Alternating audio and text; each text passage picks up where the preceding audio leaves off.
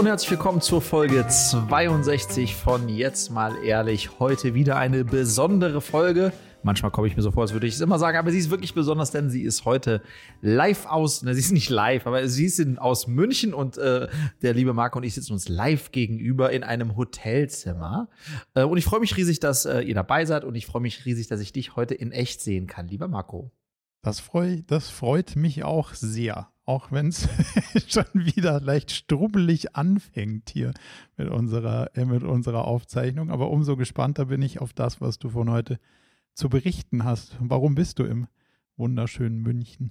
Ähm, ich war heute auf der DLD. Die DLD ist eine Unternehmer, Unternehmerinnenkonferenz, die es auch schon wirklich seit zehn plus Jahren gibt. Das ist, würde ich auch sagen, so eine typische Münchner Konferenz, veranstaltet, initiiert initial vom Hubert Burda. Das heißt, da laufen auch sehr burdareske Münchner Menschen rum, anders als in Berlin. Also die, die DLD kann eigentlich, könnte nur in München sein, ist mir heute wieder aufgefallen. Und es hat sich so ergeben, dass vor etwa zwei Wochen ein Unternehmerfreund von mir gesagt hat, Friedrich, gehst du eigentlich auch auf die DLD Anfang Januar? Mhm. Und ich gesagt habe, äh, weiß ich nicht, äh, habe ich ganz vergessen, gibt's die? Ja, gibt's noch, gibt's wieder. Ähm, und dann haben wir gesagt, ja, lass uns hingehen. Aber das Problem bei der DLD ist, die Tickets sind verdammt teuer. Das also die sind richtig teuer.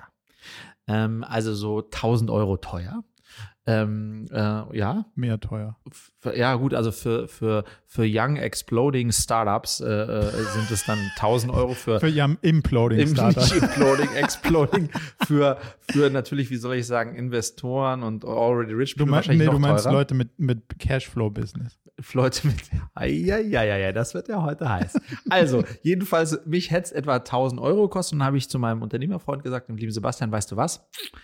Ähm, man kann doch da auch einfach, äh, wie soll ich, sich treffen, abends ein Dinner machen, wo, wo wir später noch hingehen. Wir machen später noch ein wundervolles Unternehmerdinner ähm, und sich dann so ein bisschen da um eine Ecke abhängen im Hotel. Ähm, äh, das konnte man auf der DLD immer. Ähm, und so haben wir uns dann gesagt, dann lass uns das machen. Ticket können wir uns nicht leisten, ähm, aber wir, wir treffen uns da und machen abends Dinner. Und jetzt ist es so, ich sitze heute hier um 19 Uhr und ich war dann auf der DLD und ähm, ähm, ähm, ähm, äh, habe aber dieses Hotel, was es da geben sollte, nie gefunden. und auch der liebe Sebastian ist nicht wirklich aufgetaucht.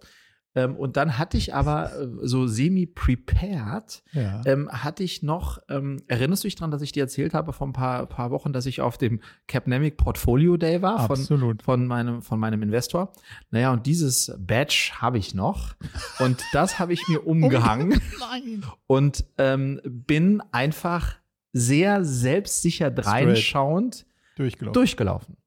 Ähm, habe vorher meine Sachen bei der Garderobe abgegeben, wie man das so macht, wenn man sich anmeldet. Bin aber nicht zum Check-in-Counter gegangen, weil ich hatte ja nichts, also hatte ja meinen Namen. Ja mein Ticket ich hatte ja schon. kein Ticket, genau.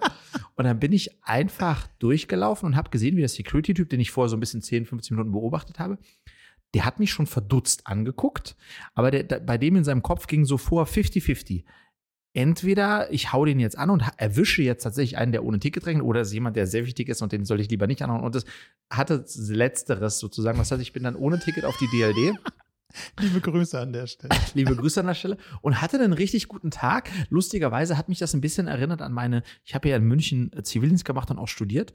Und da war ich mal mit so einer Truppe Jungs, da muss ich so 21 gewesen sein, vor so einem Laden, ähm, wo wir uns kein Ticket kaufen wollten. Wir waren schon ziemlich angetrunken. Und da haben wir gesagt, es gibt eigentlich zwei Wege, wie man wo reinkommt. Vielleicht so ein bisschen als Tipps und Tricks an die jüngeren Zuhörer und Zuhörerinnen hier. Es gibt zwei Tipps und es gibt äh, zwei Möglichkeiten, wie man in eine Location reinkommt, in dem man, man kein Ticket eigentlich hat. Mhm. Die eine ist, was ich heute gewählt habe, sehr souverän blickend, als wäre es selbstverständlich, dass man da einfach durchgeht. Und die zweite hatten wir an dem Abend gewählt. Wir waren sechs Jungs. Einfach so schnell laufen, wie es geht und stürmen. und das haben wir dann gemacht. Einer von uns hatte die Idee und sagte 3, 2, 1 und sind wir reingerannt. Und die ersten zwei, zu denen ich gehörte, ich war damals noch recht fit, wir haben es reingeschafft und, und die, die, anderen nicht. vier haben mit volle Faust in die Fresse, hat es dann niedergelegt. Also, das heißt, ich hatte auch noch jetzt beim Eintritt in die DLD so ein bisschen München-Erinnerungen, ja. sich wo reinzuschmuggeln. Und leichten Nervenkitzel. Und leichten Nervenkitzel, das ist auch, kommt auch noch dazu. Und ich war dann auch lustigerweise, es gab auch zwei, drei Leute, die gucken, wenn äh, die nicht ins Gespräch kommen, man macht ja. Netzwerken dann und dann gab es zwei, drei Leute, die gesagt haben, nach ein, zwei Minuten, du sag mal, ähm, Dein Badge. ja, weil die gucken ja aufs Badge, um Ja. zu sehen, wer bist du, welche Klar. Firma, welche Dings. Was ist denn das für ein Badge? Ja, wie VIP. Ja, genau. ihr Affen. exakt, exakt. So, aber das konnte ich dann erklären. Ich habe auch, ja, ja, habe auch zwei, drei. Warte, warte. Wie hast du das erklärt? Ähm, äh, also denen, die ich noch nicht so kannte im Netzwerken, den habe ich gesagt, ah ja, shit, ja, habe ich falsches Badge gegriffen, so in diesem kind of a thing. Ja, in meinem, in meinem Konferenzstapel. Beim Konferenzstab. Ich habe aber auch ein oder zwei Investoren getroffen, da habe ich gesagt, ja Jungs, also honestly, ich bin im Fundraising. Startup, ich muss Ich hier habe sparen. Startup, ich habe keine Kohle, ja, 1000 Euro für ein DLD-Ticket, aber ich muss trotzdem hier rein, um mit euch zu sprechen. Insofern, I did it without one. Und das war, glaube ich, okay, ja.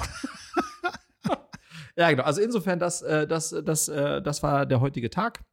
Und jetzt freue ich mich, mit dir hier zu sitzen, diesen wundervollen Podcast aufzuzeichnen äh, und dann abends noch äh, ein Unternehmerdinner äh, zu haben. Also insgesamt eigentlich eine runde Sache. Wo sollen sie dir die Rechnung hinschicken, falls sie das jetzt dann hören?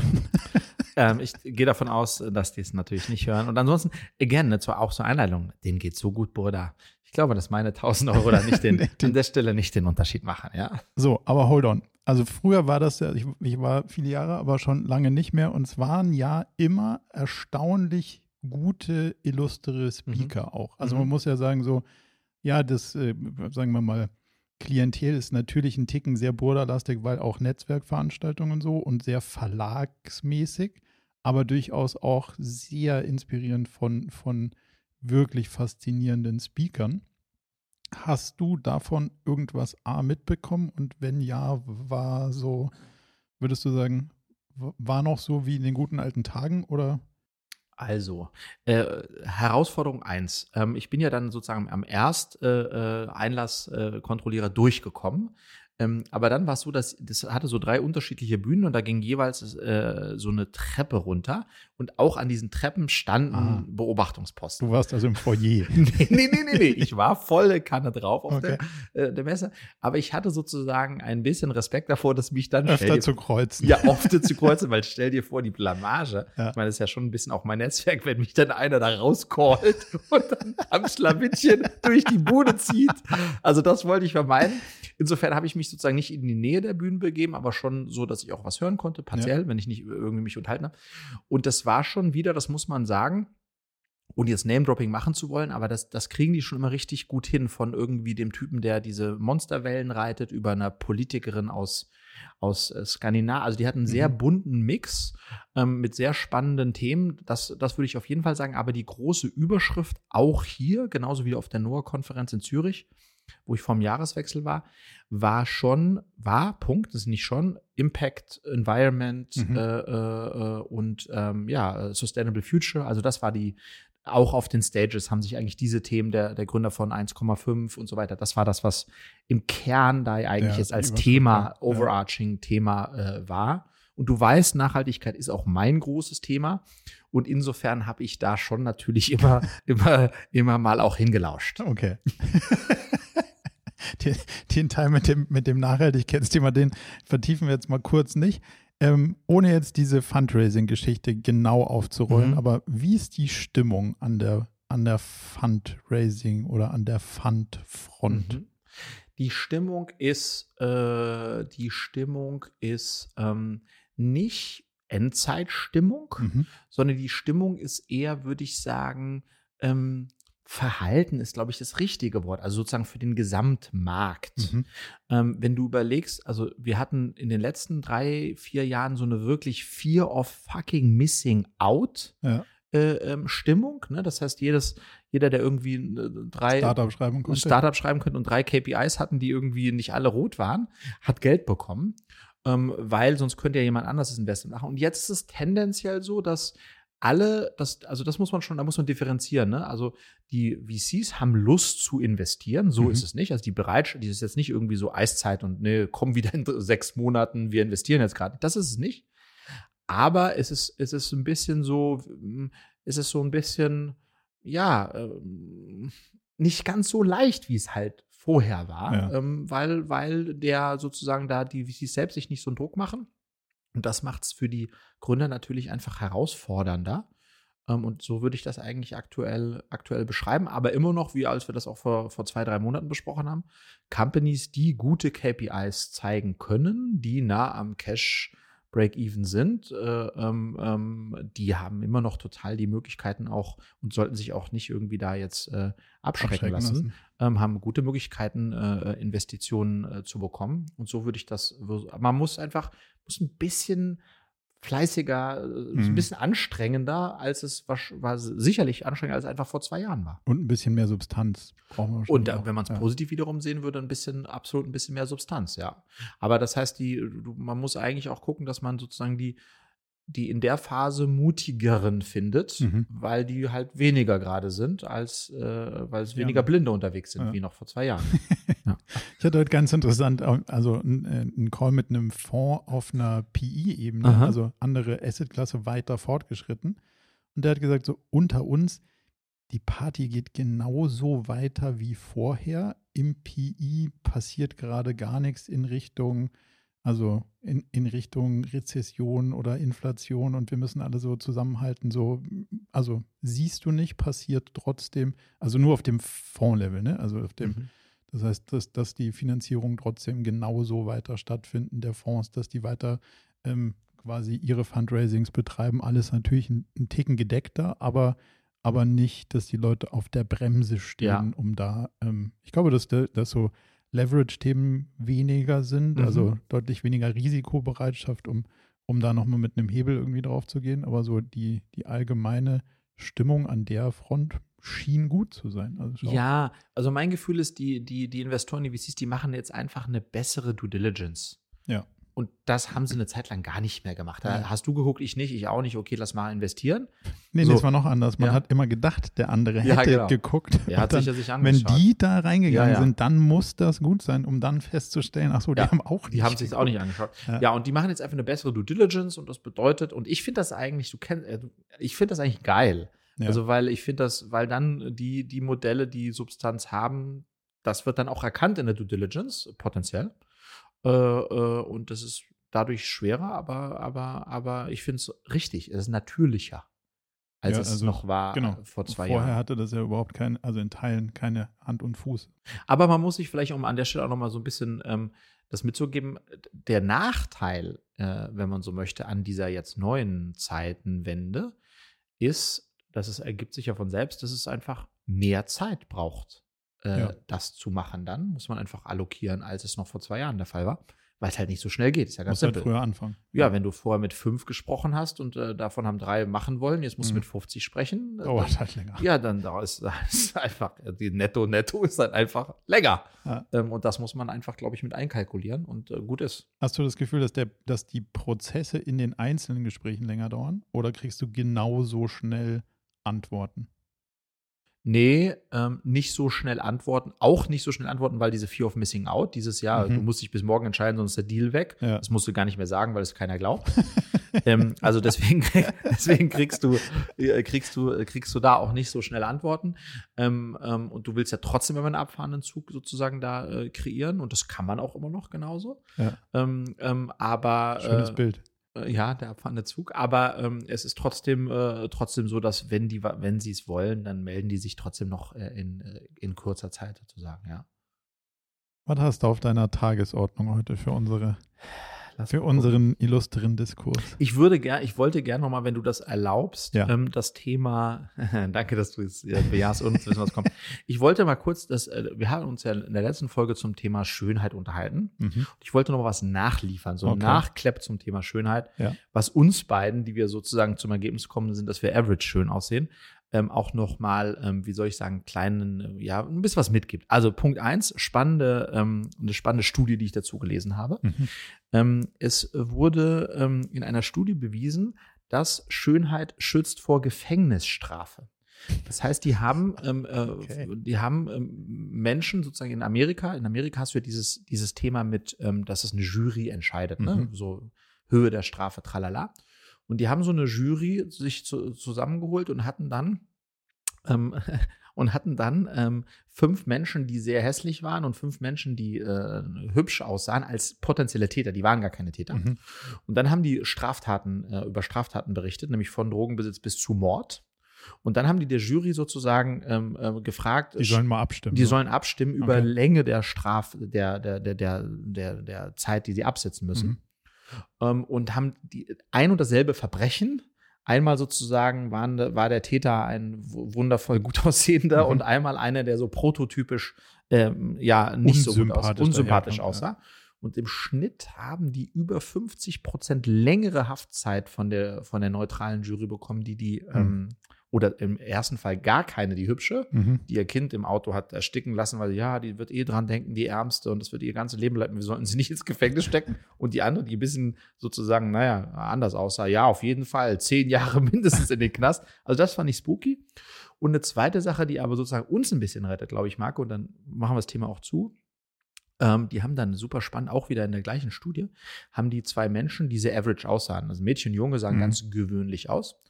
Ähm, und die wollten testen, ob Humor äh, einen äh, Input hat bei der Frage, ob man als schön oder nicht so schön bewertet wird. Ne? Also Menschen auf ah, einen okay. schauen. Ja. Und die haben dann zwei Schauspieler genommen, die jeweils äh, eine Geschichte vorgetragen haben. Einmal extrem langweilig. Und dann bin ich in die Studie gegangen und dann, und die zweite auch. Und dann haben die unterdurchschnittliche, und dann haben die fünf, sechs Fragen gestellt, mhm. wo vier Fake-Fragen dabei waren. Und eine war auch, wie attraktiv findest du ihn? Ähm, und dann haben die unterdurchschnittliche Werte in der Attraktivitätslevel bekommen. Und dann hat der gleiche Typ ja. die gleiche Geschichte extrem lustig vorgetragen, mhm. mit lauter Jokes und, und Schenkelklopfern. Ja. Und dann hat der 40 Prozent mehr. mehr Attractiveness bekommen, weil, ähm, weil es sozusagen darauf einzahlt. Ähm, und daran sieht man, dass auch wir, weil wir sind ja humorvolle Typen, äh, dass wir damit auch noch ein bisschen was gut machen können. Ja? Also das okay, fand ich, sehr gut. das fand ich jetzt, das war alles studienbasiert, fand ich als Nachklapp nochmal, ähm, wollte ich das mit dir geben. Und last but not least, das ja. fand ich super spannend, dann haben die äh, auf Netflix, habe es wiederum, habe ich das gesehen, haben die äh, äh, äh, ich habe ich glaube, acht Frauen gezeigt, sogar äh, relativ kurz, äh, durch Nummer, Nummer, Frau Nummer eins, Nummer zwei, Nummer drei, Nummer vier und haben dann, haben dann den Zuschauer, also mich, gefragt, wen findest du davon am attraktivsten? Mhm. Von Frau eins bis Frau acht. Es waren immer nur Köpfe zu sehen, okay? Und die haben diese Bilder so im, im, Wechsel gezeigt, über zwei Minuten ungefähr. Und ich war, bei mir war sofort klar, Frau Nummer vier. Ja. Die fand ich am attraktivsten. Und dann haben sie gesagt, so, und diese Frage haben sie auch tausend Menschen gestellt. Und das Krasse war, dass 86 Prozent der 1000 Menschen haben Frau 4 gesagt. Okay. Und dann habe ich gesagt, warum? Ja, ja, weil die sah einfach, das war das auch das Spannende, was wir als schön empfinden, die sah so aus, wie ich sozusagen, ja, die hatte dunkle Haare, blonde Haut, blaue Augen. Also die sah so, die sah einfach aus, die war mir nicht fremd. Also die, heißt, die war am meisten, also dem Durchschnitt am nächsten. Exakt, die war nicht okay. asiatisch, die war nicht, mhm. die war nicht ja. äh, dunkelhäutig, die, war, die hatte nicht sozusagen was, was wir, und das lässt sich wohl zurückführen auf, äh, als uns ein bisschen Angst machen kann, weil wir es mhm. nicht so kennen. Und deswegen sozusagen shiftete die, was ist die schönste, auch rüber zu, was ist die normalste, wo ich am meisten sozusagen am wenigsten Angst vor habe. ähm, und auch okay. das war sozusagen ein Faktor. Und ich fand es schon spooky, dass ja. ich genau auf die gewählt bin, ja. wo alle auch, also die Mehrheit auch drauf gegangen ist. Und daran sieht man, dass so ein bisschen, äh, bisschen durchschnittlich, in Anführungsstrichen, ja. auszusehen, auch wiederum hilfreich ist. Also, also baust du jetzt Jokes in dein Fundraising ein? Aber, ja, genau. Ja, einen habe ich noch, einen habe ich noch. bevor, ich noch. Bevor Sie dieses Investmentkomitee machen. Einen genau. ich, also einen treffen, muss ich in den einen muss ich noch zwei Startup-Unternehmer. Ja. ja, genau.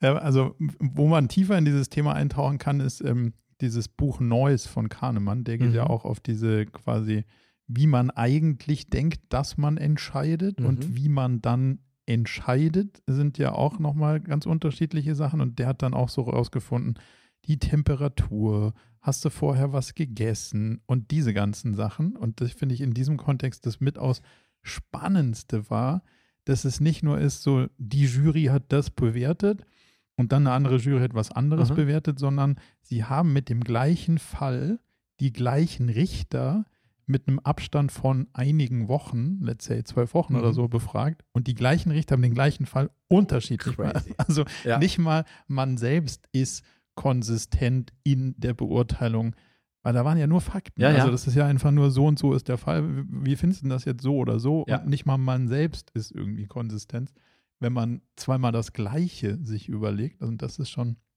also es ist auch ein lesenswertes Buch, dieses Neues kann ich nur, wer, wer an sowas Spaß hat, kann ich nur empfehlen.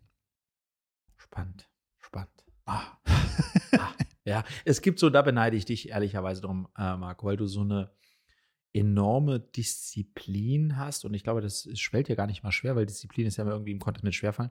Du liest so viel. Ja. Das finde ich so toll. Äh, und deswegen bist du ja auch so ein belesener Typ. Aber du, du, das, das schaffst du irgendwie. Wie, wie schaffst du das? Ähm, ähm, ich glaube, Hm. der, ich, ich habe keine Zahlen gesehen, aber ich würde mir vorstellen, der Durchschnittsdeutsche liest wahrscheinlich vielleicht drei Bücher im Jahr, vielleicht vier. Also ich kann mir nicht vorstellen, viel mehr. Muss man mal rausfinden. Ja, weiß ich nicht, aber Ähm, ja. Aber was, müssen wir mal die Chat äh, AI fragen, aber was, ähm, wie, wie schaffst du das? Also wie, wie machst du das? Du priorisierst einfach, aber wie, wie? Naja, also, puh. Indem ich versuche, die anderen Sachen wegzulassen. Also, wo ich extrem viel lese, ist am Wochenende morgens und so. Also, und unter der Woche versuche ich auch ein, zwei Abende zu haben, wo man sich halt nicht vor den Fernseher knallt, sondern dann halt vor, keine Ahnung, vor den Kamin oder wo auch immer man es gemütlich und schön hat und uns dann irgendwie sich ein Buch nimmt, um, Ja. um das irgendwie zu lesen, weil ich merke auch, dass mich das runterbringt im Sinne von, ich lese zwar trotzdem noch Sachbücher, aber ähm, es ist halt deutlich weniger schnell. Ja. Und sowas wie dann nochmal eine Netflix-Serie gucken und dann nochmal und dann hat man, äh, dann wird dann, weiß ich nicht, dann ist es spannend oder es wird rumgeballert oder weiß der, also es macht mich noch mehr nervös, als es eh schon der Tag macht. Von daher ist es schon auch Teil meiner Entschleunigungsüberlegungen. Und dann gibt es auch so Sachen wie, ich lese gerade dieses Brecht äh, Freiheit für alle, also über die Zukunft der Arbeit. Und dann so manche gesellschaftspolitischen Phänomene denkst du so, ja, okay, ganz interessant. Und dann kommt so zu diesen großen philosophischen Namen und dann kann ich auch nicht anders als da irgendwie so. Und wir haben eigentlich einen Deal zu Hause, nachdem jetzt mein, ähm, dieser Stapel der Bücher, muss ich auch zugeben, man muss dir vorstellen, sind so drei oder vier Bücher nebeneinander und ich würde behaupten, Meter 20 in der Höhe und das war dann auf dem Sideboard so neben dem Bett. So, also wenn du aufgewacht bist, hast du gedacht, so, boah, gut, wenn es doof läuft, wirst, du- wirst du hier von einem Kubikmeter Bücher erschlagen. Plus, es hat natürlich auch immer so diese latente, hey, lies mich. Also es stresste mich auch unter. Ähm, und jetzt haben wir das uns entschieden, aus dem Schlafzimmer zu entfernen und Ah, vor die anderen Bücher, die Geil. ich so habe und wir so haben, zu stapeln. Also jetzt noch nicht sonderlich hübsch aus, aber zumindest mal im- im Schlafzimmer ist clean und das ging einher mit der mit dem Commitment, keine weiteren Papierbücher zu bestellen. mhm. Nachdem ich jetzt dann ungefähr sieben Probeversionen neuer Bücher auf mein Kindle runtergeladen habe, musste ich dann, dachte ich so, ach, Oscar Wilde im Diogenes Verlag, da kann man jetzt nicht, da kann man jetzt nicht auf nicht bestellen Geil. klicken. Da muss ich, das muss dann auch mal sein. Und das ist irgendwie, mir, mir taugt das, weil das so ein, also deswegen ist, es hat auch null was mit Disziplin zu tun, sonst, wie du sagst, ich muss mich ja nicht überreden, sondern mir taugt es halt einfach. Und das ist einfach, also, Das krasse ist, andere verbannen Fernseher aus ihrem Schlafzimmer und äh, ihr Bücher. na gut, wir haben nicht mal einen Fernseher. Ja, eben. ja. Das ist äh, Next Level Shit. Aber das wollte ich dich eh mal fragen, weil ich habe jetzt sozusagen mein, ähm, ähm, ich lese nicht so viel, aber ich dachte, wie ich vielleicht mehr lesen kann, weil ich bin Ja. ja, sozusagen komme aus der anderen Richtung, ähm, dass ich jetzt mir als, als sozusagen ein bisschen Neujahrsvorsatz gemacht habe, dass es mein Handy nicht auf meinen Nachttisch schafft. Ja. So, das ziehe ich auch gut durch. Ähm, aber ähm, dann war das Thema, dass ich dachte, zum Einschlafen lesen ist großartig. Und da ist aber natürlich die Herausforderung, nachdem ich ja neben Julia schlafe, brauche ich irgendeine Form von Beleuchtung und das, Mhm. das war dann nie so ideal. Und da habe ich mir jetzt tatsächlich dann zum Jahreswechsel einen Kindle gekauft, nach vielen, vielen Mhm. Jahren mal wieder. Ähm, Die jetzt dann latest Version und muss sagen, das ist echt toll. weil es- Dafür ist super. weil es hat so Ja. ein indirektes Licht äh, gefühlt und so. Das ist also, äh, das, das taugt total. Ich Mhm. finde es von der Größe und allem äh, gut. Ich habe ja auch bei dir, als wir zusammen nach New York gereist sind, auch gesehen, dass du Kindle Ja. hattest. Aber das heißt, du bist nicht, also du hast trotzdem noch so viele physische Bücher. Ich bin ambivalent. Ich Aha. mag wirklich einfach extrem gerne in einem Buch zu lesen. Mhm. Aber ich liebe natürlich, wie du dir vorstellen kannst, die Funktion, es anzustreichen. Das liebe ich auch. Und danach ist Ja. einfach so in meinen Notion so kopieren zu können. Und dann habe ich so all die Notes automatisch und sauber auf. Also es ist so ein, wenn es wirklich was ist, wo man viel rauszieht und wo man das Gefühl hat, gut, da kann ich sau viel lernen und da kann, da kann ich auch später was mitmachen, dann ist halt, also dann ist Kindle einfach schon Ja. ultra weit vorne in der Praktikabilität, aber ich finde es halt auch ganz geil, 1500 Seiten Philosophiegeschichte zu lesen, die gefühlte, äh, keine Ahnung, 80 Zentimeter im Schrank dann, äh, ist wahrscheinlich völlig übertrieben, aber sind dann halt ja schon mal irgendwie ein paar Zentimeter Buchrücken aneinander. Das hat ja auch was Befriedigendes, wenn du sagst, da habe ich mich durchgearbeitet. Ja. Der Kindle ist ja immer nur der, das gleiche platte Ding so. Also, ah, und ökologisch ist wahrscheinlich auch nicht sonderlich schlau, bedrucktes Papier durch die Gegend fahren zu lassen, aber so ein bisschen mehr Spaß macht es ja schon. Und ich habe letztens kurz den Impuls gehabt, die Zeit und den Economist auch auf Papier umzustellen, Mhm. weil ich glaube, man liest es einfach anders. Mhm, Ja. Glaube ich fix. Kostet das äh, Kostet deutlich mehr, deutlich mehr? Mhm. also kostet deutlich mehr und da ist auch noch ähm, ja, internationales Druckerzeugnis macht jetzt, glaube ich, also macht eigentlich überhaupt keinen Sinn. Deswegen habe ich mich Dagegen aus, entschieden. genau aus ökologischen Gründen dagegen entschieden, aber geiler fände ich es dann doch, Mhm. als immer in dem iPad da rumzulesen. Da muss ich sagen, du hast mich ja, das weißt du auch, Influenced bei die Zeitung Economist. Ähm, da bin ich jetzt ein halbes Jahr ungefähr äh, Abonnent auch. Mhm. Ähm, und da liebe ich es. Ähm, ich komme nicht dazu, es zu lesen. Äh, In Gänze ist es schon so gar nicht. Ähm, aber da, was ich da mache, ist, dass ich das übers Wochenende primär ähm, mir anmarke, was ich gerne äh, lesen wollen würde Mhm. und das dann mir als Audio vorspiele. Ah, cool, das geht in der App, gell? Und das finde ich Ja. total genial. Und die haben, also die Economist hat, der hat so eine tolle Stimme, der Typ. Und die haben ja auch dann so Rubriken, wo die so eine Überblick, Politics und alles Mhm. mögliche, international, whatsoever. Dann, Ja. Es geht dann vier Minuten und dann hast du irgendwie einen Abriss der letzten Woche zu allen weltweiten Themen und dann ta tauche ich in fünf tiefer ein, die ich besser finde, alles in Audioform. Und da bin ich ein großer Fan von Ah, das mir vorlesen zu lassen. So komme ich tatsächlich dazu, dass ich auch tatsächlich, würde ich mal sagen, so 30 Prozent beider äh, Publikationen auch konsumiere, regelmäßig. Wenn ich es lesen würde, Ja. wäre das weniger als 30 Prozent äh, von beiden. Insofern, das ist dann für mich da. Deswegen wäre Print weniger die, weniger die Option, ja. Aber es mal so, so eine richtige Zeitung Mhm. an so einem Samstag mit so Ja. einem Kaffee. Das, Ich habe das früher gemacht. Ich habe früher die FAZ-Sonntagszeitung und, und auch die Süddeutsche Sonntagszeitung. Das war eine Zeit lang mal so, äh, auch noch nach so Studium, Nachstudium Mhm. und so da in das Ding rein. Da hatte ich die auch abonniert, äh, eine von beiden. Und das, das war, das fand ich immer großartig, das dann so zu blättern und alles. Ja, aber es ist jetzt auch, wenn ich mir meine Wochenenden anschaue, weiß ich nicht. Also, ist, wenn, ich, wenn ich da so sitzen würde nach dem Frühstück und dann so anfangen, die Zeitung zu blättern und sage, so Ach, Mädels, Tisch ja. abdecken, dann würde ich ja Der von Fadi liest jetzt mal Zeitung. ja, genau. Würde ich von allen so eine Direkt, Pfeile direkt hier. einen reinge Ja, reingefeuert no kriegen. Chance. No chance. Sag mal, Marco, ich habe eine Ja. eine Frage an dich. Ähm, ähm, äh, ist ein Quickie, ja? Ähm, es, gibt, äh, äh, es gibt einen Schauspieler, den ich total gern mag. Der, Sexy Time. nein, hör aufhören jetzt. Es gibt einen Schauspieler, den ich sehr gerne mag, den Kevin Hart. Das, der ist auch Comedian. So ein kleiner Schwarzer. Kevin Hart heißt der. Kenn ich natürlich nicht. Ähm, ähm, großartiger Typ, auch so. Und der hat ähm, in einem Podcast äh, vor zwei Wochen erzählt, wurde er gefragt, was die schlimmste Droge ist, ähm, die er kennt oder Mhm. je genommen hat. Also hat, wirklich im Sinne von, von ph- physischer Droge. ja, also, also, Oder die so. Frage war eine offene Frage. Okay. So. Was ist die äh, schlimmste Droge, deines Erachtens nach die schlimmste Droge? Ähm, ähm, und äh, vielleicht hast du ja auch schon genommen, erzähl doch mal. Und dann hat er gesagt, er findet, dass die schlimmste Droge Berühmtheit ist Oh. bekannt zu sein, ist Mhm. die, äh, sagt er, ist die äh, in seinen Augen schlimmste Droge, weil, ach so, und der ist ja unglaublich bekannt, weil ähm, er süchtig danach ist. Und weil die äh, ihn schweben lässt. Ähm, Mhm. Und weil er damit äh, manchmal das Gefühl hat, er kann alles machen. Mhm. Ähm, und er hat Riesenangst, dass äh, Aufzuhören. Also, aufzuhören, also sozusagen, dass, dass diese, dass er, also ich, dass der Rausch nachlässt. Genau, dass der Push nachlässt, dass er sich davon absetzt. Und das fand ich ganz spannend. Ähm, und ich wollte dich einfach mal fragen, ähm, ob du dir, ähm, hättest du, also kannst du das A nachvollziehen, aber vor allem Mhm. noch viel mehr, hättest du Bock, hättest du Lust, äh, berühmt zu sein Nee. und diese Droge mal äh, zu probieren? Ha, Ich glaube nicht. Also ich, kann's glaub, ich kann es, glaube ich, nachvollziehen. Mhm. Und was, glaube ich, total faszinierend ist, wenn man so ein bisschen, wenn man sich mal vorstellt, dass man Rockstar wäre, Mhm. dann da so zu stehen und dann so, oder so, hast du diese Avicii-Doku gesehen? Ja. Wenn du dann so da rausgehst, dann drehst du da so ein paar Knöpfe und dann rasten halt alle aus. Mhm. Und zwar, weil die das geil finden, was du machst. Mhm. Ich glaube, das kann man nicht nicht geil finden. Ja.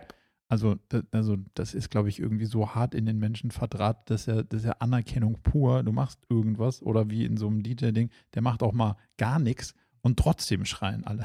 Das ist ja schon, also sehr absurd. Ich glaube, das kann man nicht nicht geil finden für den Moment. Das, glaube ich, zumal zu erleben, würde ich nicht von mir weisen, dass ich da irgendwie durchaus mal auch Sympathien für hätte. Was ich schon sehr spannend finde, ist eine gewisse Anerkennung, Bekanntheit zu erlangen in einer Nische, wo jemand sagt, ah ja gut, das ist ja der Typ und das macht er auch ganz gut so. Das kann ich mir bei dir total vorstellen. Volle Kanne, also kann ich auch nicht so, ähm, so ganz ohne Bühne und Scheinwerfer, aha, weiß ich nicht. Mhm wo ich null Bock drauf hätte, ist auf erkannt werden. Mhm. Also wenn du jetzt dann. So acht von zehn Deutschen kennen dich so. Ja, oder du stehst ja. einfach hier wie ja, vorhin ja. blöd in der, also auf der Straße rum mhm. und warte auf dich, dann kommt jemand und quatscht dich an. Also da würde ich jetzt denken, um Gottes Willen, aber so auf gar keinen Fall, will ich, also würde ich nicht wollen. Ähm, und das war ja schon bei Gary Vaynerchuk, als wir den am Flughafen da getroffen haben. Der ist ja in Anführungszeichen nur ein YouTuber mhm. und selbst da stehen alle zwei Minuten ja. steht irgendwie ein Typ und auf sagt einem so, Frankfurter Flug. Auf einem Frankfurter Flug. Es hat halt, also es war kind of random, das hat ja, überhaupt ja. nichts, der war da nicht zu erwarten, sondern mhm. die haben den einfach erkannt. Ja. Und der sah ganz schön müde aus und der sah auch aus, als wäre er irgendwie lieber nicht erkannt worden. Ja. Aber er hat es gut geändert. Wir haben ihn auch angequatscht. Offensichtlich. Klar. Aber da hätte ich dann schon wieder nicht so Bock drauf. Deswegen mal so einmal so einen, so einen kurzen Moment, einmal so fünf Minuten Rockstar sein, um mal auszuchecken, wie es ist. Vielleicht bleibt man da kleben, könnte schon sein. Ansonsten mit so, einem, mit so einer gepflegten Anerkennung äh, in einer relevanten Zielgruppe durchs Leben zu gehen, das fände ich dann schon ganz spannend. Darüber hinaus gerne lieber nicht. Und du? Kann ich mich lustigerweise an der Stelle mal äh, tot, total mit identifizieren. Mhm. Ähm, also ich glaube genauso wie du auch, ähm, so eine gewisse Bekanntheit, Reputation zu haben, ähm, finde ich schon auch attraktiv, ja. Aber ander, genauso wie du auch, äh, hätte ich keinen Bock, so, äh, so also ein Joko oder wie auch immer, also diese Leute, die du aus dem Fernsehen kennst, die dann eben auch alle kennen. Mhm. Ähm, ähm, ich glaube, und dann noch auf internationalem Level muss das crazy sein. Ich habe das ja nur damals erlebt, als ich mit, wenn ich mit Detlef Soest reisen war, ja. ja. Das ist terrible. Der Typ ist groß, der ist schwarz und auch noch bekannt. Also der, der, der kann sich auch gar nicht verstecken. Mhm. Wenn du mit dem von A nach B läufst, äh, über einen Kilometer, dann hat er halt sieben Leute, die nach einem Selfie und so weiter fragen. Ähm, also das, das, das, das stelle ich mir nicht, das würde ich nicht gerne haben wollen. Aber genauso wie du sagst, so in der Bubble, also zum Beispiel in der Internetunternehmer-Bubble, ähm, finde ich das jetzt, ähm, weil das ja dann auch, keine Ahnung, für das, was ich dann da mache, äh, irgendwie spricht. Da würde ich das nicht, also das, da, da, dann könnte ich es mir schon vorstellen, aber nicht im klassischen Sinne berühmt, so ja. wo dann irgendwie die, die Freundin meiner Mutter sagt, ach, der moderiert ja jetzt Stern TV oder Wer wird Millionär? Kein also das wollte ich nie, obwohl ja. ich ja Fernsehen gemacht habe und das, das, da, da weiß ich auch, äh, genau, das, das ist auch das Gleiche. Spannenderweise habe ich heute in dem Kontext auf der DLD einen Unternehmer getroffen, ähm, dessen Namen ich jetzt nicht nennen möchte, der ein sehr erfolgreiches Unternehmen äh, aufgebaut hat, sehr bekanntes Unternehmen und es dann auch verkauft hat. Und der mir heute in so einem Moment der Schwäche, weil wir uns auch schon länger kennen, gesagt hat, weißt du was, wirklich, was, was krasses, Frederik? Ich hatte ein richtiges, äh, äh, ich bin ein richtiges Loch gefallen, ich bin ein richtiges, hatte ein richtiges, sowas wie ein Burnout, mhm. weil ich von alle kennen mich und wissen, was, dass ich der CEO von so einer krassen großen Company bin, mhm. zu ich bin niemand mehr, ja, stand, weil ja. ich jetzt ja diese Company verkauft habe und ich habe jetzt, ich, ich habe auch vor zwei Jahre, drei, zweieinhalb, drei Jahre nichts gemacht und ich kam mir immer vor, wie auch heute wieder, ich mache auch immer noch nichts. Äh, und die Leute fangen an mit mir zu sprechen, machst du es noch nie? Ah ja, gut, dann ciao. Ciao. So, ähm, Kann ich nicht gebrauchen. Genau, ich bin, äh, ich bin nicht mehr wichtig. Ja. Ich bin nicht mehr berühmt, ich bin nicht mehr, und das hat, da hat er tatsächlich gesagt, richtig dran geknabbert und deswegen war auch lange nicht mehr auf diesen Konferenzen und ähnlichem. Und ich kann das nachvollziehen, ähm, dass sich das äh, ähm, anders anfühlt und mhm. vielleicht auch nicht so gut. Ich glaube, es ist dann immer die Frage, auf was sozusagen, äh, auf was für ein Fundament fällst du dann zurück? Mhm. Ja, also ich glaube, äh, bei mir bestünde die Gefahr nicht, ähm, weil Familie und so weiter, aber ich kann es total nachvollziehen ähm, dass, äh, dass das sich schwierig anfühlt. Es ist wie wenn Spitzenpolitiker, die zu allem hin eskortiert werden und allem, plötzlich nicht mehr im Amt sind. Das ist ja krass, ne? Das, äh, dann sind die plötzlich nichts mehr mhm. in den Augen der Öffentlichkeit. Ist eine Ministerin, die keine Ministerin ist. Wenn die Ministerin ist, ja crazy. Wenn die keine mehr ist, interessiert sich kein Mensch für die. Nee. Aber würdest du sagen, dass du, dass du dann eine Identitätskrise bekämst? Also du bist ja dann nicht alleine, weil Familie und so, hast du ja gesagt. Aber was mit deiner Identität? Also Mhm. wie, Ja. wie hart verknüpft bist du mit dem Unternehmer sein und, und Schon was, sehr. was bleibt übrig, wenn es. Ey, ganz ernsthaft, Marco, ich habe Ja. mich auch in dem Kontext heute gefragt, ähm, Body Change im Oktober 2020 verkauft, Cleverly im Dezember 2020 gegründet. Warum haben wir das eigentlich gemacht? Mhm. Also warum sind sechs Wochen nur vergangen dazwischen? Und ich, also ich glaube, ich habe das noch nie, nie, bin da noch nie in die Tiefe gegangen bei Ja. der Frage. Julia war es nicht. also nicht, weil Julia es wollte. Ja, Wir hätten auch einfach mal ein Jahr mal kurz mal nichts machen so können. oder halt ja. so. Also ich glaube, das war schon, weil ich quasi Angst davor hatte, Ja. nix in meinem, nicht, nix in meinem Link, nicht in LinkedIn jetzt, aber nix Ja. sozusagen da stehen zu haben. Ich was bin das und ja, das. ich bin, Mhm. weil am Ende ich schon über dieses Thema, ich baue eine Firma auf, ich bin Unternehmer, ich mich darüber schon definiere. Punkt. Es Mhm. nimmt ja so viel Platz in meinem Leben ein und ich, die Vorstellung, dass da ein Jahr einfach Sabbatical oder irgend sowas Windiges steht, äh, ähm, obwohl man sich ja rechtfertigen kann, indem man sagen kann, hey, zehn Jahre gemacht, jetzt erstmal ein bisschen orientieren, das wäre auch alles gegangen. Aber irgendwie hat das schon auch, glaube ich, tief drin mitgespielt, schnell wieder drin zu sein im Game und, und, und wieder was Sinnstiftendes, Sinnstiftendes, Unternehmerisches zu tun. Ja, ich glaube Ja. schon. Ich habe einen sehr lustigen Traum gehabt letztens, wo du, wo du, uns gerade ansprichst. Ähm, ich hatte vorher mit einem, sagen wir mal, Jugendlichen äh, eine eine Unterhaltung über wie so Zukunft und so weiter und so fort. Und ähm, der spielte auch Fußball. Und dann habe ich irgendwas geträumt und dann, dann, dann waren da so Kinder, die ihren Fußball über den Zaun geschossen haben und ich sollte den dann da so zurückspielen. Und dann habe ich das gemacht, natürlich äh, mäßig erfolgreich. Aber dann haben die gesagt so, hey, hey, du, du hast doch eine Firma und so und, und ähm, können, können wir bei dir, können wir bei dir einsteigen? So, keine Ahnung, die waren so gefühlte zehn oder so. Und dann habe ich gesagt, ja, was wollt ihr denn machen? Und dann haben die un, also quasi alle drei gleichzeitig gesagt, wir wollen Sabbatical bei dir machen. Und dann- geil. Dann bin ich irgendwann aufgewacht und habe gedacht, ob das so Generationenkritik in meiner Traumverarbeitung irgendwie ist. Hey, wir wollen bei dir mitmachen, wir wollen auch Sabbatical machen. Ja, geil. Aber ähm, den Spaß beiseite. Was, was bleibt denn, wenn man, wenn man nicht Unternehmer ist? Weil das ist ja, die spannende Frage ist ja schon, auch in diesem Kontext, was macht denn Arbeit mit uns? Und Mhm. die Leistungsgesellschaft auf der einen Seite, die definiert uns ja über, ja, wir sind erfolgreiche Mitarbeitende oder Unternehmer oder was auch immer. Ähm, und dann gibt es ja im Kontext dazu so die Sinngesellschaft. Das ist ja das, wo es sich möglicherweise hinentwickeln könnte, zumindest mal, was der ein oder andere proklamiert. Und da hat das ja gar nicht so viel mehr mit dann zu tun, was man gemacht hat und was bei rausgekommen ist.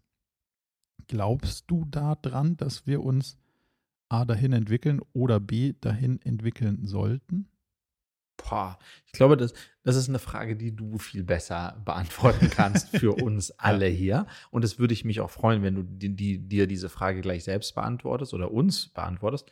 Die drei, drei Cent, die ich dir dazu mitgeben oder ähm, uns, mir selbst dazu mitgeben möchte, ist, wir haben ja letzte, ich habe ja letzte Folge so ein bisschen über meinen Dad geschwärmt oder Mhm. gesagt, äh, als du mich gefragt hast, ah, sind die besten Jahre vorbei? Ja. Und ich gesagt habe, nee, ey, ich werde die nächsten los? 30 Ja. Jahre, das wird der geilste Shit ever werden.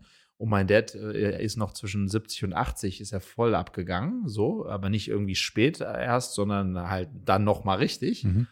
Und da habe ich ja fast schon stolz ne, drüber berichtet und deswegen gesagt, ja, das wird wahrscheinlich bei mir auch so sein, weil ich diesen Trieb, ja, und das ist so, weil ich schon auch getriebener bin. Er ist mein Dad ist getriebener, mein also das Wort, wenn du Rentner im, im Kontext von meinem Vater nennst, wenn er nur im Raum ist, dann stellen sich die, die ja, ja Affront, ja, nenn mich nicht Rentner, also ich so ist er ja auch nicht, Ja. aber ne, das ist sozusagen für ihn quasi eine, eine, ein Schimpfwort.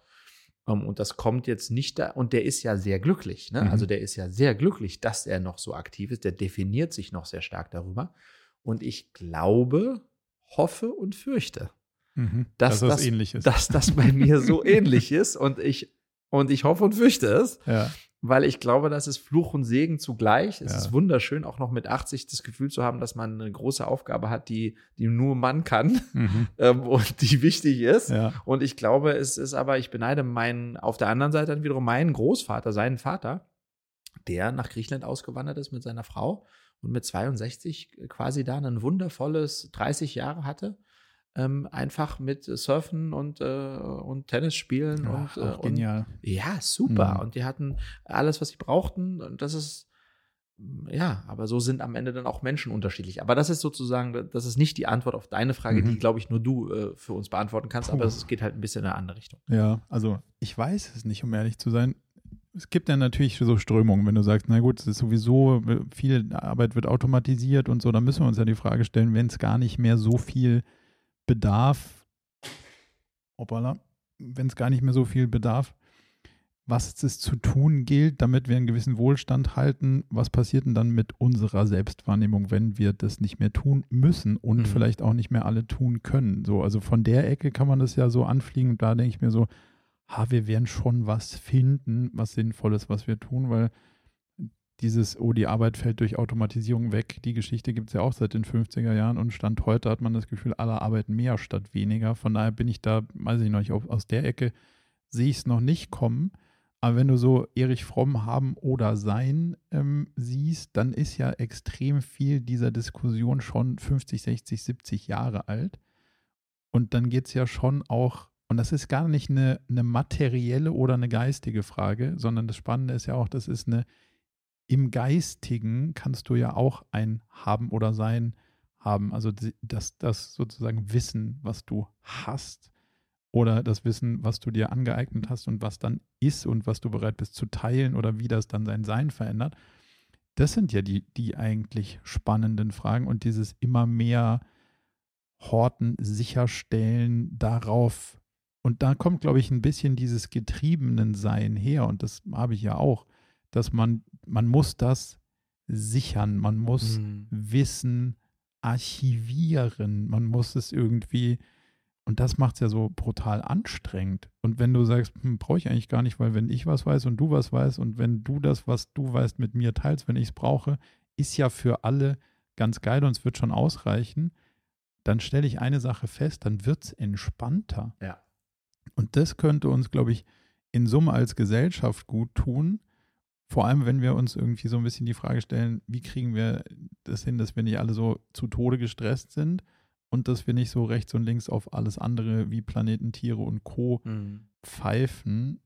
Das finde ich dann schon irgendwie ganz geil, wenn man mehr in diese, weiß ich nicht, ob man das jetzt Sinngesellschaft, weil da muss man auch aufpassen, da ist auch eine Menge Esoterik drin und das fand ich auch spannend in dem Precht-Buch, dass der gesagt hat, dieser New Work-Begriff, den ja, den ja Fritjof Bergmann geprägt hat, sagt er, das Buch, was der geschrieben hat äh, über dieses New Work, ist geschrieben wie die Bibel. Hm. Also es ist A, Prediger Mhm. und B, hat nicht mal eine Quelle. Also Ja. es ist nicht mal so, hey, ist nicht mehr der und der und der hat schon vor 50 Jahren folgende Ideen geprägt und darauf aufbauend sind jetzt meine Ideen, sondern nee, einfach so ist es und hat aber auch keinerlei offensichtlich Anleitung gegeben, wie das jemals realisiert werden könnte. Also von daher müssen wir auch so ein bisschen aufpassen, dass es nicht eine, eine reine, ja, eine Predigt und kein, kein Realitätsding hat. Aber spannend finde ich es schon, dass man viel mehr auf das Sein abstellt als auf das Haben und damit dann auch so ein bisschen aus dem, naja, hm, bin ich jetzt Unternehmer oder nicht? I don't know.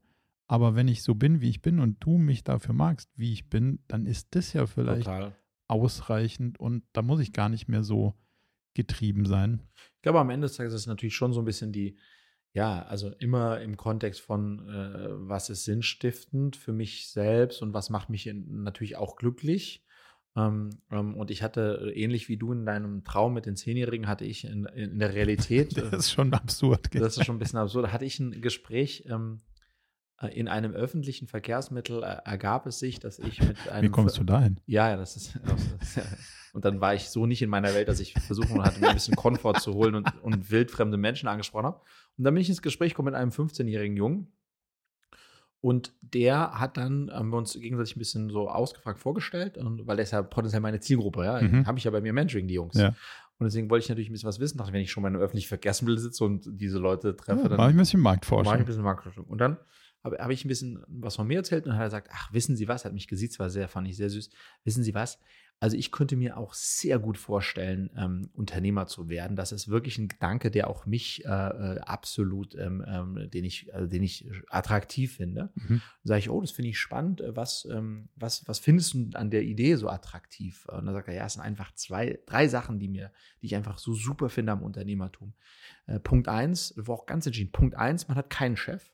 Punkt zwei, man kann so viel Urlaub machen, wie man will. Und Punkt drei, man kann auch remote arbeiten, so viel man möchte. und das finde ich eigentlich wirklich super. Ja, okay, so. stark. Und Punkt vier, man muss so viel arbeiten und zwar immer, auch wenn man Urlaub ja. hat und zwar auch remote. Ja, genau. Und dann habe ich, ich habe dann so kurz überlegt, so mache ich jetzt hier den alten Geschichtenonkel und kläre ihn auf. Und dann habe ich gesagt, weißt du was, nicht meine Aufgabe ist an der Stelle ähm, und habe dann einfach in mich hineingeschmunzelt, ähm, äh, äh, feststellen, dass äh, ja die Attraktivität dann für diesen jungen Menschen ähm, eben aus Themen besteht, die in der Realität dann nicht immer unbedingt das sind, was es ausmacht. Aber das ist ja das Spannende, da kommt ja, da kommt es aus den Benefits mhm. und, ja. und nicht aus dem Sein raus. Ja, also genau. wenn man ja, sagt, das, das, genau, ist, das ja ist der Punkt. Das ist ja der spannende Punkt. Ja, das genau. geht, da geht es ja eigentlich dann quasi nur, weil es verbunden ist mit, ich kann so viel Urlaub machen, wie ich will. Ja, und, und, und sozusagen, das ist so ein bisschen so die ähm, äh, Mahnung an uns, an mich äh, selbst, ist, wer sagt denn, dass sein Modell nicht das clevere? Also verstehst du? Ja, absolut. Wer bin ich ja. denn, dass ich das für naiv halte und also vielleicht ist es ist das ja da, sollte ich mich mehr dahin orientieren. Also das ist ja tatsächlich, das ist ja nicht bewiesen. Nö. Ähm, ähm, ähm, ähm, und insofern muss man auch dieser Generation, wenn man das so möchte, dann muss man denen auch die Chance geben, ähm, das für sich da zu finden. Und vielleicht leben die dann insgesamt das glücklichere Leben, ja. Als, Aber der spannende Punkt ist ja schon, dass man dieses Getriebensein, ob man jetzt Unternehmerin ist oder nicht, aber getrieben ist, glaube ich, kein gutes Modell. Also neugierig und offen, also interessiert ja, aber das ist ja auch so eine Form von Sucht. So, wenn, also ja. andersrum ausgedrückt ist ja, getrieben sein jetzt, klingt jetzt auch nicht sonderlich selbstbestimmt, mm -mm. sondern klingt halt eigentlich eher schon fast zwanghaft. Ja. Ähm, so, aber da so rauszukommen, hat ja dann doch auch irgendwas mit, man bleibt interessiert und offen, aber nicht, also wenn man es gerade mal nicht hat, dann darf man ja auch nicht in so ein ja. in so ein Loch fallen. Aber das ist halt, ja, in der Theorie vollkommen richtig. Aber das ist, man kann auch nicht halb schwanger werden. Der Punkt ist einfach ja, der, dass es, es, es, ich glaube, also These, ja. jeder äh, Unternehmer, jede Unternehmerin, die erfolgreich was aufbauen möchte, mhm. muss zu einer gewissen Zeit in ihrem Leben getrieben sein von dieser sozusagen von diesem Ziel, mhm. das zu schaffen. Also ich glaube, ohne Antrieb, wenn man es mal positiv formuliert, der ja. aber, und was ist denn der Unterschied zwischen Antrieb und Getriebensein? In meiner äh, Definition ist es, äh, ist es, dass man bei Getriebensein ist man länger angetrieben. also weißt du? Ja, ähm, spannender Punkt. Äh, ja. und, und, und ich glaube, du brauchst einen längeren Antrieb und dann bist du halt ein Stück weit auch getrieben. Ähm, ähm, aber ist das natürlich, äh, ist das ein Lebenskonzept? Wahrscheinlich eher nicht. Ja. Ähm, da bin ich schon bei dir, ja. Aber das Lustige ist ja, das Getriebensein klingt halt auch wirklich so brutal passiv. Und das hat dann auch mit ja. der eigenen Freiheit dann auch schon wieder nichts mehr zu tun, weil dann kannst du nämlich auch diesen Urlaub gar nicht nein, nein. genießen, wenn du ihn denn machst. So. Nee, und deswegen ist Getriebensein auch, also das ist schon das richtige Wort, aber das klingt ja eher so nach Treibjagd und ja. nach irgendwie, dass man so, weißt du, was ich meine, dass, das ist, dass man äh, irgendwie nicht anders kann und zum Teil ist das ja auch so. ja, das ja. heißt ja, deswegen heißt ja jetzt mal ehrlich, ja. äh, also geht, geht, mir nicht anders. Was ich nicht hinkriege, ist an einem Dienstagmorgen nicht das Gefühl zu haben, ich komme zu spät. Ja. Und ich denke mir, zu was denn eigentlich? Also, es gibt ja gar keinen, der sagt, ich komme zu spät, sondern ich komme aus mir selbst heraus ja. zu spät und nicht, weil es eine übergeordnete Instanz sagt, sondern ich habe das Gefühl, das macht man halt so und dann muss man halt irgendwie ran. Und das finde ich schon, das würde ich zum Beispiel gerne ablegen. Mhm. Also ich würde gerne auch am Dienstagmorgen im Park sitzen können und blöd schauen, ohne mich dabei doof zu fühlen, weil es wäre irgendwie ein Stück Freiheit, die man gewinnen könnte, kann ich aber faktisch nicht. Weil ich immer das Gefühl habe, ja, ich, ich müsste ja was anderes machen. Ja, ich habe einfach für mich auch festgestellt, dass die, die äh, sozusagen die Stärke, äh, Durchhaltevermögen einfach eine ist, die elementar ist, Ja. um am Ende anzukommen und so und was, wa- was brauchst du, um durchzuhalten? Dann sind wir wieder, brauchst du eine Form von Antrieb.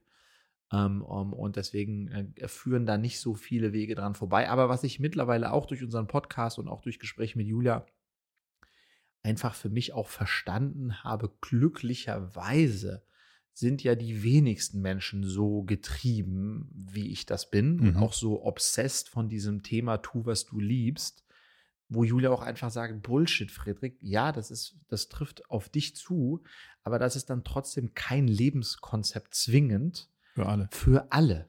Weil es Ja. gibt einfach äh, zu Recht Leute, die andere Lebenskonzepte haben, wo die sagen, der Job ist einfach auch Mittel zum Zweck und das ist voll in Ordnung. Und wir haben das ja Gesellschaft noch nicht gar, na, gar nicht gelöst. Das ist ja auch, Ja. Eine, auch, ja auch eine große Frage dieser Total. ganzen New Work-Diskussion. Wenn alle das machen, was sie wirklich, wirklich machen wollen, Ja. dann ist ja die Frage, wer macht die Sachen, die keiner wirklich machen Mhm. will und kommen wir da als Gesellschaft? Also das be beruht ja schon auch ein Ticken, Ticken darauf, dass auch Leute Sachen machen, die sie nicht so unbedingt wirklich gerne machen wollten. Und wie ist die Antwort darauf, wenn das dann nicht mehr so ist? Ja.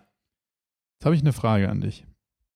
Wir haben ja schon vor einiger Zeit mal darüber gesprochen, dass du so OKRs einführen willst Mhm. bei dir. Richtig. Was ist denn damit?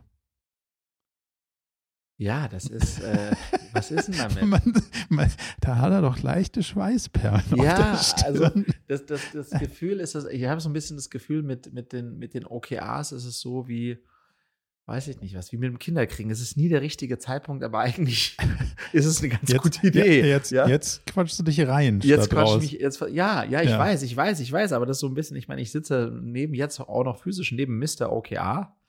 Ähm, und da kann ich natürlich jetzt äh, im, auch mit, in der Vorstellung noch mehr Zeit mit dir außerhalb dieses Podcasts zu verbringen, jetzt nicht Nein sagen. Also ja, ich, wir müssten jetzt diesen nächsten Schritt gehen. Wir haben sehr gut die Mission Vision äh, definiert. Ja, Ähm, Investoren lieben OKRs. und Investoren lieben äh, OKRs, wenn du das so sagst, dann ähm, ja, wir sollten jetzt da äh, äh, in, die, in die nächste Phase ist das ein eintreten. Commitment? Oder ist, ein, ist Das das, ist so ein, also, wir, was wir machen können. Ja. Look, um es ein bisschen on. zu konkretisieren. ja. Ich würde vorschlagen, dass wir das ähm, für die zweite Jahreshälfte anvisieren. mit einer öffentlichen Dokumentation. Mit einer öffentlichen Dokumentation. Okay. Ja, da bin ich total dabei. Nach dem großen Summer Break, äh, wo ich mir nochmal die, die Frage stelle, ob ich, äh, warum ich so, ich- ja. warum ich so getrieben bin, wenn ich hier in Griechenland sitze, ähm, dann äh, finde ich, das sollten wir das machen. Mit, mit äh, alles öffentlich. Ah, sehr gut. Ja. Da freue ich mich drauf. Ja, ich mich auch. Ja, geil. Wollte, ich wollte das nur mal, ist mir auf meiner, ist mir auf meiner Liste begegnet. Mhm. Und da dachte ich so, ah, ja, ja, ja, ja, da muss man ihn jetzt auch mal ein bisschen Da war doch noch äh, accountable halten Da für. war doch noch was. Was hast denn du noch auf deinem Listchen? Wie viel, was, was sagt Wie viel unsere Uhr? Zeit haben wir noch? Wir sind bei 52 Minuten. Das heißt, bevor jetzt, ähm, wir sind eh schon zu spät zum Dinner. Ja, Dann können wir auch noch ein paar Minuten drauflegen und, und noch eins, zwei lustige Punkte beleuchten. lass mal gucken. Ähm, lass mal gucken. Ja, vielleicht den einen, da- das würde ich gern noch bringen. Ähm, ähm, sozusagen letzte, äh, wir haben ja jetzt schon offiziell die Rubrik äh, Chat äh, AI, Chat GTPD eingeführt. Ja. Deswegen würde ich gerne jetzt hier nochmal eine News zu bringen, die mich ehrlicherweise, und vielleicht hast du zum Abschluss mal was Erfreulicheres, die mich ehrlicherweise ziemlich angemüffelt hat. Und zwar äh, mehr und mehr Schulen, eigentlich eine nach der anderen, Ja. ähm, haben jetzt äh, kundgegeben, dass äh, die Chat-GTP verboten wird. Wie, Ja. jetzt, wie jetzt genau? Also die sagen, ähm, das ist an der Schule verboten. Punkt. Also an unserer Schule ist äh, die, Nutzung der Chat-AI verboten. ja, gut, wie stellen Sie sich denn das vor? So, also das, das wurde einfach mal, das äh, sozusagen mehr und mehr Schulen äh, Das Internet ist genau, kommunizieren das jetzt einfach. Ja. Und das frustriert mich so, Ja, ähm, weil, äh, weil das wäre sozusagen jetzt die großartige Möglichkeit, dass Mhm. äh, Schule und Lehrer und, und Schülerinnen einfach mal sozusagen damit lernen, spielen, austesten, probieren, was das ist, was damit geht. Und anstatt das zu machen, wird wie damals beim Taschenrechner gesagt, das ist eine Hilfestellung, deswegen darf das nicht in die Schule kommen. Deswegen ist es ist jetzt äh, sozusagen hier Schicht im Schacht. Und meine, ähm, was mich daran sozusagen noch mal stärker frustriert, ist, dass wir haben immer schon gesagt, das Handy ist äh, jetzt mittlerweile der Ort der, der Wissensvermittlung und nicht mehr äh, Schule in der Form. Also der Auftrag hat sich klar verändert. Und es wird halt jetzt durch die Chat-AI noch mal klarer, Mhm. dass Wissensvermittlung nicht die Kernaufgabe von Schule ist. Und mein Gefühl ist, dass die Behörden jetzt sozusagen eher fast schon aus so einem Angstreflex, what? Äh, die ist besser als meisten Lehrer, wenn die, wenn die denen eine Frage ja, stellen. da kriegst du wenigstens eine Antwort. Genau, da kriegst du wenigstens eine Antwort, bevor uns das gefährlich äh, wird, verbieten wir's.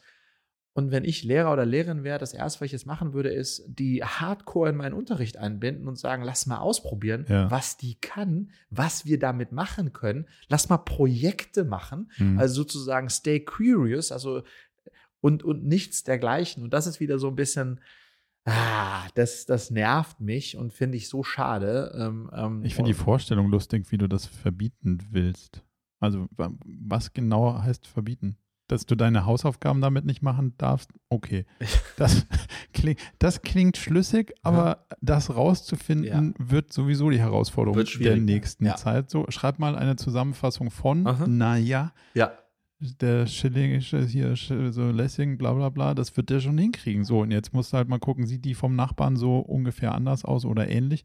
Da musst du halt ein paar von den Dingern lesen. Aber hm, dass das nicht quasi gewünscht ist, dass die Kinder sich äh, ja nicht mehr mit der Sache auseinandersetzen, sondern die Hausaufgaben da kurz reinfeuern und das dann abgeben. Da- Ich meine, das ist ja No-Brainer. Das macht ja total Sinn, dass das Klar. keiner will. Aber Nee. wie man das, also wie man auf die Idee kommen könnte, dass man das aufhalten Mhm. könnte. Ja. Und, und der Punkt, weißt du, so wieder so ein bisschen deutsch. Wir sind so schnell dabei, was zu verbieten. Mhm. Wir sollten schnell dabei sein, was zu verstehen.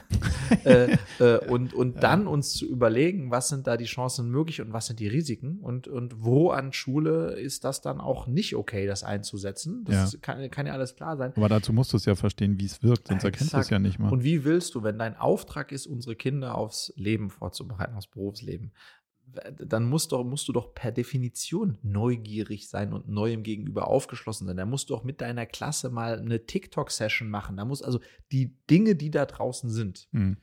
ähm, und die gekommen sind, um zu bleiben, in der einen oder anderen Art und Weise, mit denen muss, muss, muss sich Schule beschäftigen.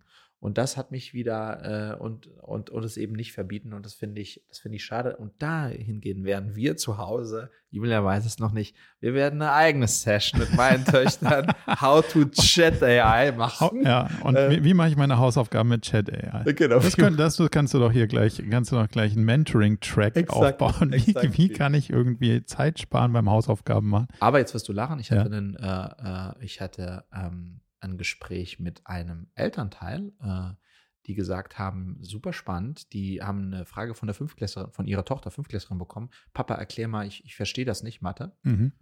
Dann hat der Papa die Das da Chat reingefragt. die Chat gefragt. Äh, wie erkläre ich mein, also wie erkläre ich meiner Tochter den Das- den Zusammenhang? Und dann hat die Chat eine großartige Antwort, Antwort gegeben. gegeben. Und dann hat der Papa das vorgelesen. Und Ja. das alles vor der Tochter. Aber hat er gesagt, dass das nicht seine Antwort ist? Ja, total. Die saßen im Raum. Der hat das einfach gesagt, äh, ich könnte es erklären, aber so, ob so richtig gut war, weiß ich nicht. Ja. Lass mal die Chat-AI fragen. Okay. Boom. Und äh, los ging's. Und das ist, verstehst du, that's how we should äh, Ja. äh, handle it, ja? Genau. Also insofern die Chat-AI here to stay. Habe ich was bei TikTok verpasst? Gibt es irgendwelche Leute, die Popcorn, Pizza oder sonst was in Sachen reintun und verdammt schnell drehen?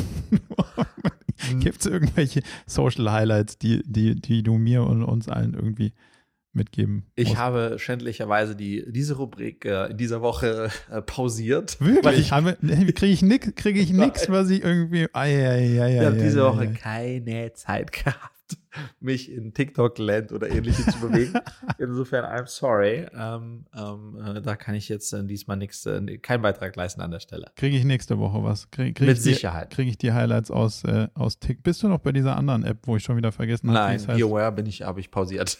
Be, wie hieß hier? Be, be Äh, nee, real, be real, be ja. real, nicht beware. Be, Be be aware wäre fast das. Ja, Klingt ja, ja. nach einer Meditations-App. Genau, nee, nicht, be real, nee, da bin ich nicht. Ja, weil das hat mich, das war mir too real. Also das, was ich einfach von Das den an- wollte ich nicht sehen. Das, was ich von den anderen gesehen habe, das, das, Das wollte, wollte ich ich nicht nicht sehen. sehen. Das war ein bisschen zu. Nein, das will ich auch nicht erzählen. Also, das wollte ich nicht, das wollte ich mir nicht mehr geben. Insofern, ich bin momentan nicht auf, äh, nicht mehr auf Be Real. Sorry, guys, if you're following me. no, Okay, ich mache eine Pause. Könnte abschalten, könnte abschalten, das Ding.